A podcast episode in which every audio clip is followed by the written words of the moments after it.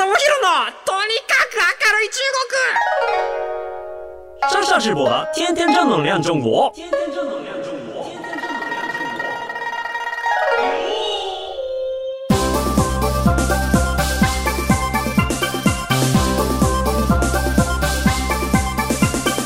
シャシメのしめ大家好，我是上下直播。皆さんこんにちは。中国ビリビリナンバーワン日本人インフルエンサーコンテンツプロデューサーの山下智博です。日本放送ポッドキャストステーション山下智博のとにかく明るい中国。さあ、本日も張り切って参りましょう。あのーまあ、ちょっと梅雨に入ってしまったんですけれども、あの梅雨に入る前の最後の週末にですね、仲間たちとちょっとゴルフに行ってきまして、まあ、僕ね、ゴルフやり始めてもう3年ぐらいになるんですけれども、ラウンド回ったことはもう3回ぐらいかな。あの、とにかく下手なんですよ。本当に、上手くならないというか、いつまでたってもね、あの、スコアがね、いや、100切ったらすごい、100切ったらなんかゴルフ楽しめるって言われているんですけれども、まあ、今回も130とかやってしまいましてね、なんかどちらかっていうと、打ってる時間よりも、あの、走ってる時間が長い。で、上手い人と行くとね、やっぱりもうみんな、あのー、ね、4打とか5打で行くところを僕らはあの8打とか9打とかで行くわけですよね。やっぱなんかそれでもなかなかね、こう、うまくいかないことがちょっと楽しいというか、体の、まあ、バランスどこに力を入れるか軸に置くかみたいなことを考えながらやっていくっていうのがねなんかは割とこう僕的にはできないなりには楽しくてですねあの日々ちょっとあの遊んだりしているわけなんですけれども、まあ、ちょっと若い人と、えー、今回も言ったんですけれども若い人に言うとやっぱもう全然なんかその上から言われてやるんじゃなくてまあ、若い人たちもなんか YouTube とかでゴルフチャンネルとかを見たりとか芸能人の方とかゴルフやってるのを見てわこれ面白そうだなって言って結構なんかやり始めてる人も多いみたいですね。割とこうゴルフチャンネルをやるとゴルフで結構再生数出してるところとか結構いたりとかもしますし割と初心者向けっていうところはコンテンツとして人気出るのでなんかこうショートとかそういうところで見てもし俺もやれんじゃねえかみたいな感じでやってる人がすごい多いのとなんか女性ゴルファーがすごい多くなってるみたいですね最近ね。まあ、どういうきっかけでね、ゴルフをやり始めたのかっていうのは、まあ、人それぞれでね、まあ、いろんな事情がきっと終わりなんでしょうが、えっ、ー、と、まあ、今回もですね、あの、ゴルフ場行ったら割とこう、女性の方もいらっしゃって、で、なんかいろいろ調べてみるとですね、矢野、矢野経済研究所さんの調査によったらですね、えっ、ー、と、2020年コロナ禍に一回、あの、ゴルフウェアの売り上げとかってガクンと落ちてしまったんですけれども、まあ、19年のコロナ前の売り上げを21年にはもう超えて、まあ、どんどん22、23年と、こう、ゴルファーデビューがどんどん増えていく。みたいな感じでゴルフ熱っていうのがすごい盛り上がっていくみたいですよね。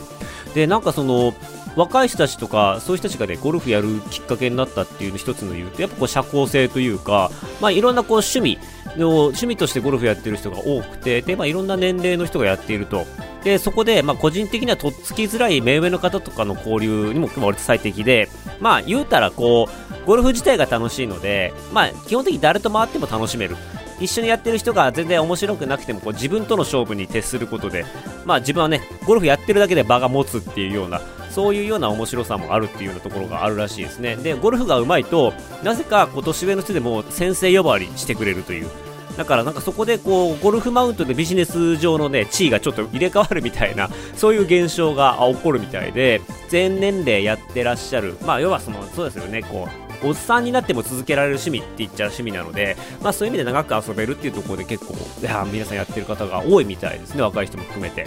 で、まあ、終わるとですね、やっぱりもう帰りがやっぱ眠いんですよね。あの、群馬とか、茨城とか千葉とか、長野とかそっちの方に東京から日帰りで行くとなると、えー、片道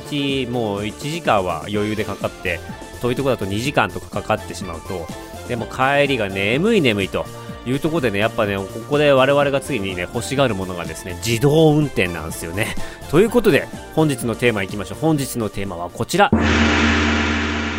中国自動運転が熱い。中国のね、自動運転がすごいぞっていうのは、えっ、ー、と、皆さん聞いたことありますかね？えー、現在ですね、すでに北京市内ですとか、武漢市内っていうところで、自動運転タクシーっていうのが投入されているんですよね。で、今までは、えっ、ー、と、自動運転と言いつつも、助手席に人が乗っていて、何かあった時に、まあ、ブレーキ踏んだりとか処理したりみたいな感じの、いわゆるこう、教習車みたいな感じの、体制で運転していたものが、もう現在では、えー、人がまるで乗ってない、お客さんしか乗らないっていうようなタクシーが、すでに行動に流れているっていうような感じです。で、YouTube とかでも、あの、中国自動運転タクシーとかで調べたら出てくるんですけれども、あれですよ、もう勝手に、ハンドルがね、ぬるぬる動くんですよ。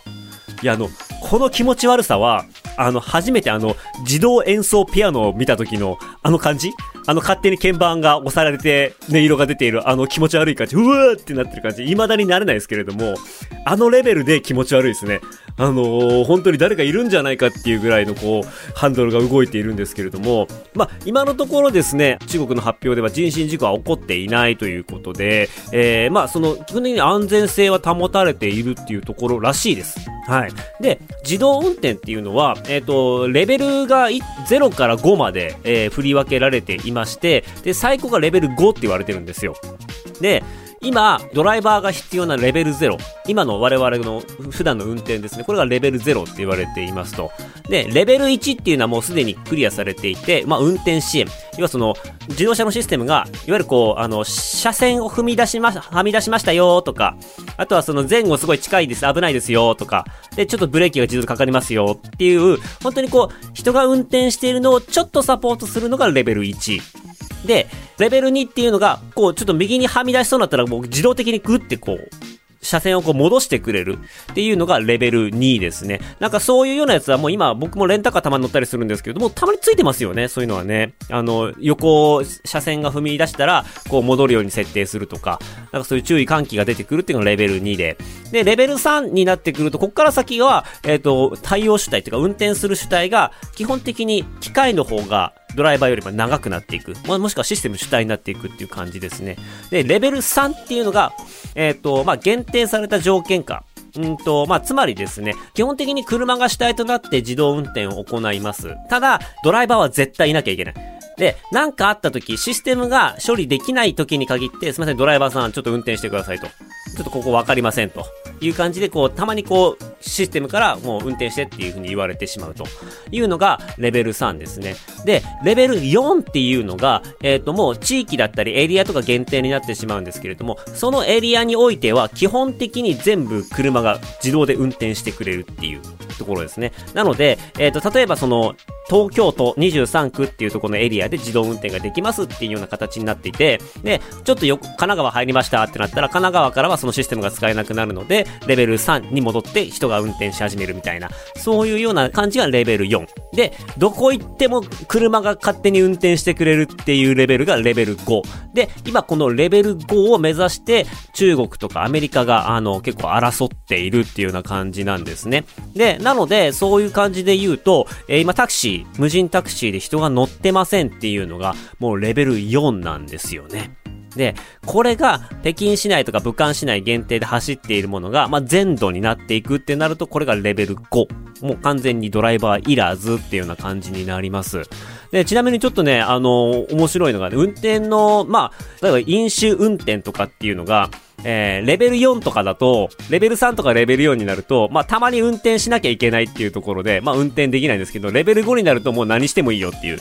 そんなレベルになるみたいですね。はい。で、まあ、あの、アメリカはテスラがやっぱすごい強いんですけれども、まあ、テスラといえどもレベル3とか、まあ、4の実験をしているような段階ですね。で、えー、っと、中国はもう今言ったようにレベル4がもうすでに行動で流れていて事故がないっていうような、なんかそういうような形なので、この分分野においてはちょっと中国が進みすぎているっていう状況は、これはちょっと認めざるを得ないんじゃないかなというふうに思います。で、まあ一方日本どうなってるかっていうとですね、日本もですね、まあ福井県でレベル4の自動運転がですね、5月21日から始まったようですね。で、あの、永平寺山ロードっていう、まあ、えっ、ー、とまあ、えー、歩行者と自転車、軽車両が一体化になっているような、まあ、いわゆる歩行者天国のような観光道路ですね、まあ、2キロの区画があるんですけれども、まあ、ここでヤマハの、まあ、12人乗りの電動カート、やつゴルフ場のあのカートの12人乗りみたいな電動カートがあって、でまあ、それに乗ると、えー、と2キロ区間は、まあ、往復できたりすると。なので、まあ、あの、そのタイミング、好きなタイミングに乗って、まあ、好きなところで降りられるっていうようなところで言うと、完全に自動運転ではあるんですけれども、車の見た目というよりかはどちらかっていうカートっていう感じなので、まあ、ちょっとそこら辺はまだ追いついていないかなっていう感じですね。まあ、あとは実際に自動運転に触れられるっていうところで言うと、あの、羽田空港に荷物検査終わった後に、ふっとこう、壁際を見ると、車椅子のような、一人乗りの椅子でカートがついている、もあるんですよね。で、ちょっとなんか、あの、高級な感じのやつがあって、あれも一応、自動運転レベル4になるのかな。もう、あれ、あれに関しては、あの、乗ると、えー、自分の搭乗口まで、読み込んであの乗っけてってくれるっていうようなものなんですけれどもあれスピードもそんなに速くないし人避けてくれるんですけれども逆に何もすることがなくて恥ずかしいんですよね、あれね。乗ったことあります？あれ皆さん。あの、いや、あれはね、僕ね、興味本位で1回乗ったんですけれども、あの、乗って1分も経たないうちに降りたくなったぐらいの 恥ずかしさですね。あの、ちょっとああいうのやっぱこう、歩行者の周りの人にね、いるよっていうのを知らせるために、あの、音楽流れるんですよね。なんか、一人でこう、ちょっと、しょぼいエレクトリカルパレードやってるみたいな感じの気分になって、あれなんかね、恥ずかしいんですよね。まあまあまあ、あの、事故を起こさないためにはそういうのが必要なんでしょうけれども、一応まあ日本ではそういったところがなってはいるんですが、実際に一般的な車の形したレベル4とかレベル5の自動運転っていうのは、まだ日本はこれからっていうところかなってところですね。やっぱりまあ中国ね、こういったところに、あのー、すごいこう投資していて、で、実はやっぱこう、あのね、バイドゥっていう会社なんですけれども、バイドゥっていう会社は、えー、まあご存知の方もいらっしゃるかとは思いますが、まあ中国版 Google って言われていて、まあ検索サイトですね。であの、バイドゥイーシャ、ジョーニー、知道。バイドゥすれば全てがわかる。で、まあ、あの、ググレっていう、ググるっていうね、あの単語が、あの、バイドゥイーシャっていう、バイドゥしなさいっていうような、まあそういうような単語で置き換わるほど、まああの、検索エンジンとしては非常に優れている人気のあるものなんですね。で、まあ検索エンジンだけではなくてですね、まあ Google と同じような感じで、いわゆるその中国国内の、あの、地図ですね、バイドゥマップっていうような、まあ中国、えー、どこ行くにでもやっぱバイドゥの地図があると、えー、すごくこう、あの、まあ渋滞情報もわかるし、えっ、ー、と、道案内もしてくれるし、えっ、と、音声でガイドもしてくれるしっていうことで、まあ中国行ったらまあね、Google の、えっ、と、マップなんて使えないので、まあ、そういう意味で言うと、バイドゥマップは、とか、あとガウドゥってやつがあったりとかするんです。いくつかそういうマップの会社があって、まあ、そういうところで蓄積される交通のビッグデータなんていうのも、やっぱりこういう開発にすごい役立ってるんじゃないかなというふうに思います。ねいや、あの、やっぱりこう、日本にはね、国産の地図アプリとかがないっていうところも、まあ、あるはあるんですけれども、やっぱこう、Google マップに、まあ、あの、ね、便利なので、そっちに取られちゃうっていうところもありますし、もう最近ね、あの、お店のレビューとかも、やっぱ Google マップで星が何個あるかみたいな、4超えてるかどうかみたいなところで、えー、言うと結構やっぱそのアメリカのね、企業の、えー、インフラの上に成立しているので、やっぱそこはちょっと自由に使えないっていう意味でも、な、日本は遅れちゃってるのかなっていう感じがしますよね。いや、一時期、やっぱね、中国の若者とかは、いや、なぜ俺たちはポケモン GO ができねえんだと。ポケモン GO って基本的に、ほら、あの、Google マップに紐づいているものなので、あの、中国行ったらもう何もないんですよね。あの、中国で VPN を繋いで開いたとしても、そこはただ、あの、草原があるのみみたいな感じの、なんかそういう感じでうまく連携されてなくて、いや、やっぱこうね、中国の、まあ、若い人たちから、いや、グ、あの、ポケモン GO 遊びたいみたいな話があったんですけど、まあ、自動運転分野でここまでね、あの、差を広げられてしまうとね、いやー、なんかやっぱちょっと日本もちょっとね、自国の地図アプリとか、そういうビッグデータとか、もっともっと強ければいいのになっていうふうに思ったりはしたりしています。今ですね、あの、バイドゥマップではないんですけれども、まあ、前回ちょっと中国行った時にびっくりしたのがですね、あの、えっ、ー、と、ナビシステムですね、マップのアプリを、ね、開いて、まあ、の、運転していくんですよね。なんか中国ではやっぱりこう、カーナビっていうものがほぼほぼ入ってなくてですね、タクシーの運転手さんとかも含めて、まあ、携帯2台持ち、えっ、ー、と、自分の携帯と、あとは会社支給の、まあ、地図アプリが入っている、まあ、携帯が2台持ちで、要は、その、えっ、ー、と、会社支給の携帯とか iPad とかに入っている地図アプリを使ってお客さんの目的地を入れて、ないしはその、えっ、ー、と、今、Uber みたいなアプリで、まあ、そこで連携してお客さんの目的地がすでに入った状態でお客さんを乗っけて、で、まあ、そこでこう、あの目的地まで、えー、そのナビに沿って、あの、動いていくっていうような形になっているんですよね。で、まあ、そのナビとかのシステムがやっぱすごくて、この道を時速何キロぐらいで走っていったら赤信号に捕まりませんみたいな、そういうこう、アドバイスが、まあ、絶えず出ていたりとかするんですよね。まあいかんせんやっぱそのみんながそういうものを使わないと交通のモビリティの部分ってなかなか事故が起こったりとかしやすいんですけれどもまあそういうようなビッグデータに基づいた最適なドライビングの方法っていうのがアプリレベルで出ていてまあそのアプリがこう車に入ったっていうのがまあ中国の自動運転なんで言うたらもうねあの中国の全自動運転の車っていうのはでかいスマホみたいなもんですよ。スマホにね、あの、タイヤが生えて走ってるみたいな感じっていうのはね、よく皆さんも使われている例えではあるんですけれども、まさにそんな感じです。で、まあ、2023年、その今年ですよね。今年にはですね、あの SUV 型の自動車、4人乗りの、え、普通の車ですよ。それがですね、えっ、と、400万円で市場に、えー、投入されるみたいです。で、基本的にはレベル3、自動運転レベル3で、まあ、システムが運転してくれて、たまに、えー、人間が運転しなきゃいけないですよ、と。で、高速道路ですとか、一部市街地ではレベル4。もう、ほほぼほぼ人が介在する必要はありませんよっていうレベルのものを、まあ、今年から400万円でも入ってくるということなんで、まあ、中国のそういった市場っていうのがめちゃめちゃ今元気になっているところです。えー、特にですね、バイドゥってシステム会社なんですけれども、まあ、そこにですね、あの GD っていうですね、中国の広州、浙江省にある、えー、自動車会社がですね、一緒に合弁会社を作って、まあ、そこで開発している自動車です。2021年にその会社ができて、23年にはね、あのコラボのモデルでちゃんと400万円で実装レベルのものを出してくるっていう、このスピード感、すごいですよね。で、いや、この自動車なんですけれども、実は YouTube とかにも結構動画があって、気になる方ぜひ見ていただきたいんですけれども、あの、先ほど、あの、申し上げたように、こう、呼ばれたらね、お願いします人間、ちょっと運転してっていう風になったら、操作するっていう感じなんですけれども、あの、ハンドルがね、もう丸じゃないんですよね。なんか U 字型みたいになっていて、その U 字の部分を握ってこう運転するみたいな感じで、ハンドルがね、常にもう目の前にあるわけじゃないんですよ。必要になったらハンドルがニューンって出てくる感じになっていて、基本ね、もう何もないんですよ。で、えー、むしろもうその何もないっていうか目の前にあるのはスクリーンですね。スマホの画面連結して、そこにこう、えー、画面が出ていて、そこで映画を見れたりとか、ドラマ見れたりとか、ネット動画を見れたりとか、あとはまあね、まあそういうような感じになっていますし、まあ寝ていても OK みたいな、そういうレベルになってきますよね。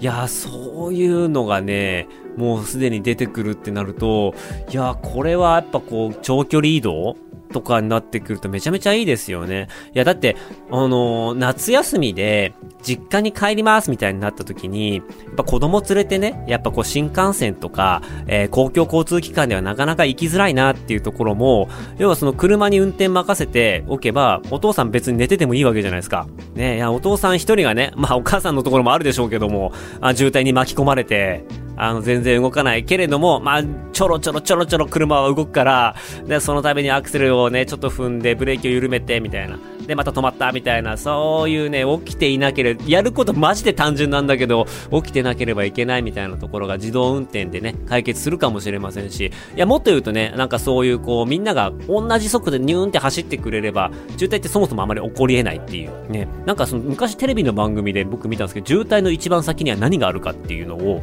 なんかヘリコプターで追っかけてる、あの番組企画があって、いや、高速道路とかわかるんですよ。あの、料金所なんですけれども、違うところって、事故じゃないない限りは、あの、一番先頭何があるかっていうと、何もないんですって。何もなくて、やっぱりこう、速度の微妙な差で渋滞が生まれちゃう。あの、その、一番最初は、なんかやっぱそこまでこう、速くはない車っていうのが、ま、先頭にいることがあって、で、あとは、信号とかそういうので、じわりじわりと車が溜まっていって、渋滞になるみたいな。なんかその渋滞の先には何もないみたいな、結構哲学的な あの元があるんですけれども、まあ、つまり、これって自動運転になることで結構ここって置き換えることができちゃいますよねっていうような、なんかそういうような世界観らしいですね。いや、あのもう実際にね、あの今度ちょっと僕も中国行った時にこの自動運転乗ってね、動画撮って驚いてこようかなっていうふうには思うんですけれども、あの、そういう意味で言うと、こっから先ですね、さっきあのレベルの話しましたけれども、ドライバー主体で必要なのがレベル2まで。まあ今、レベル2プラスみたいな、あの、そういうレベル2とレベル3の中間地点の開発とかも進んでいるみたいなんですけれども、まあドライバー主体かシステム主体かっていうところで、まあ我々的にはね、あのシステム主体になってくれた方がすごい楽かな、便利かなと思うんですけれども、まあそこ結構大きな問題があったりしまして、で、この面白い問題っていうのが、え、ー、と、車を人が所有すべきかどうかっていうところの問題と深く関わってくるんですよね。要は、レベルが4とかになって自動運転になってくると、我々レベルで言えば、例えば今、あのー、皆さんこう、車を持っていらっしゃる方っているかもしれないんですけれども、自動運転のタクシーが本当にまあ道にたくさん溢れて、乗りたい時に乗って、で、呼んで、乗って、もう家族丸ごとそこまで運んでくれますみたいなところ。で、これ、どんどんどんどん自動運転が増えていけばいくほど、これってマイカーを買う理由みたいなものがどんどんなくなってくるわけですよね。今でもやっぱりその、まあ、レンタカーだったりシェアカーみたいな概念が、えー、広がってきて、シェアカーのいわゆるこうポートみたいなものが家の近くにあれば、まあ基本そんなに自分で持つ必要ないよねと。レンタカー車借りちゃえばいいじゃんとか、あとはトヨタのサブスクみたいなリースみたいなやつもあったりとかして、まあ、持つ必要ないよね、みたいなところが、まああると。で、えっと、やっぱこうドライバー主体のところで行くと、やっぱり持っていた方が便利だし、あの、そこはまだまだコンピューターがシステムが対応できないんですが、まあ、レベル4、5が主流になってくると、まあそもそもあの自分で持つ必要がなくなってくる。で、逆に言うと、ここから先持つ理由っていうのは何だろうっていう、あの自動運転の車を自分で買う理由って何だろうってなってくると、居心地の良さと言いますか、ただね、今普通にこう車の形して、えっ、ー、と、座席が普通の車の形のシートがついているものが、まあ多いんですけれども、まあここがですね、まあ多分その別にドライブする必要がない、えー、自動運転になる必要がないってなると、まあいろんな方もいらっしゃ、あの、おっしゃってますけれども、ただの四角い箱になると。で、四角い箱の中で、まあ何するか本当自由だし、まあご飯も食べてもいいし、ゲームしてもいいし、なんかいろんなことが、えっ、ー、と、まあいわゆるこう小さい箱の中でできていくわけなので、まあどういう風に時間を過ごすかっていうところで結構まあね、シアターに特化するような車になるかもしれませんし、オンライン会議ができるような、あの、そういうような車になっていくのかもしれませんし、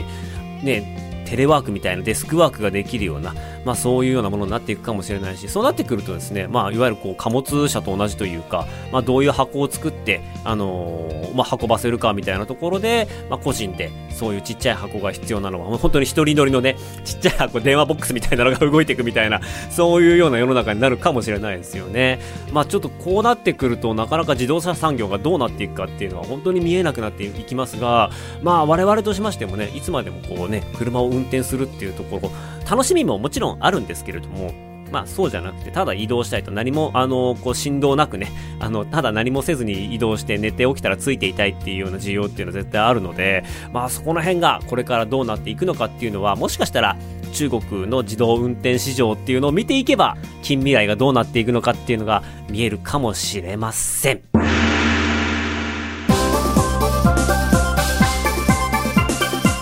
ということで、この番組では皆様からのメッセージもお待ちしております。番組への感想、中国に関する取り上げてほしいテーマなどありましたらメールをお願いします。メールアドレスは明るい at allnightnippon.com akarui at mark allnightnippon.com です。ここまでのお相手は山下智博でした。生ダジャシャツ在地園。バイバイ。